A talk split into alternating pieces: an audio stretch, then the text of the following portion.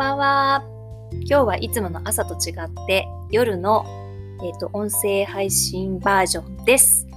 というのもですね、昨日あのエントリーさせてもらったヒマラヤさん企画のうちの謎ルールの、えーと、配信をしたんですが、ゆうきの方でもうちょっと頑張って出したいって言ってくれたのもあって、じゃあ出してみようかって言ったらですね、お母さんも必ず1個は出すようにって言われたので、また追加で1本頑張って考えてみました。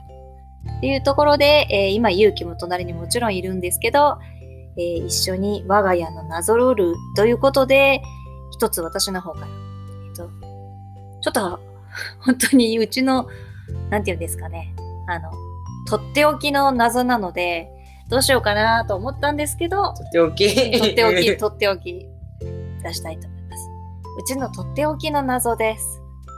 えっとですね、元気が欲しい時にすることっていうことで、うん、多分これは勇気もお母さんも自分がなんとなくこう元気が欲しいなーって思う時とか、なんかこうもらえそうだなーって、うん、もらいたいなーって思う時に自分からするなんか暗黙のルールかなと思ってるんだけど、うん、何のことだかわかる？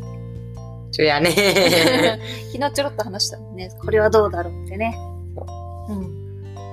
とですね、うちはですね、まあ私がもともとやってたから勇気もそういう風にするようになったんだろうけれども、ね、なんかちょっと自分が悲しくなったり寂しくなったりして、なんか元気が欲しいなとかエネルギーが欲しいななんか、うん、そういう風な気持ちになった時は、なんか知らないですけど、言います。勇気大好きってね。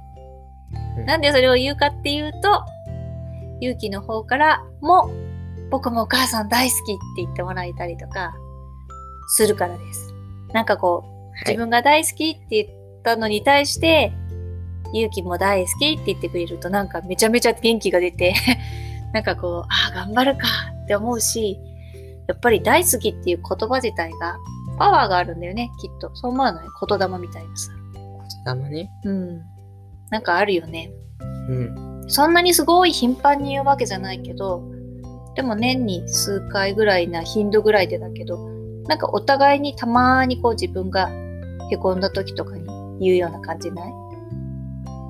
勇気もたまにだけど急になんか本当になんでそのタイミング？っていう時とかに言ってくれるよね。うん。どう？え、なんで喋らないの？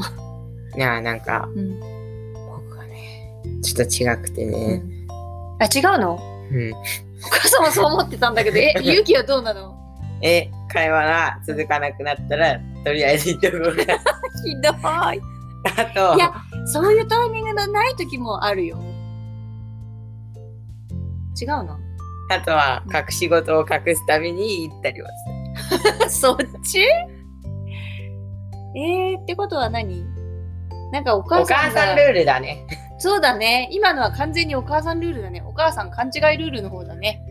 なんでマジでなんてことだ。じゃあ何勇気は自分が後ろめたい時に言うってこと？お母さんに。さすがにそうじゃない。あの、会話が続かなかった時とか。別にお母さんと無理して会話続ける必要ないじゃん。なんか最近言ってなかったなって思ったら言う。なんで？いや、なんか知んないけど。それはさ、勇気の中でも何かこうあるからじゃない？逆に全くないかも。マジですか？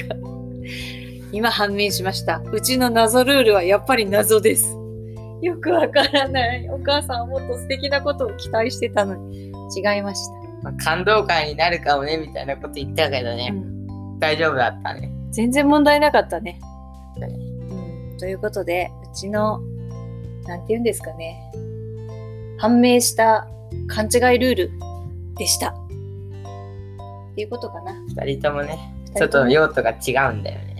そうね、使う用途が違うっていうことで、まあ使う用途は違うけれど、なんかこう、何かあると使うルール。ということでご紹介させていただきました。最後まで聞いていただいてありがとうございました。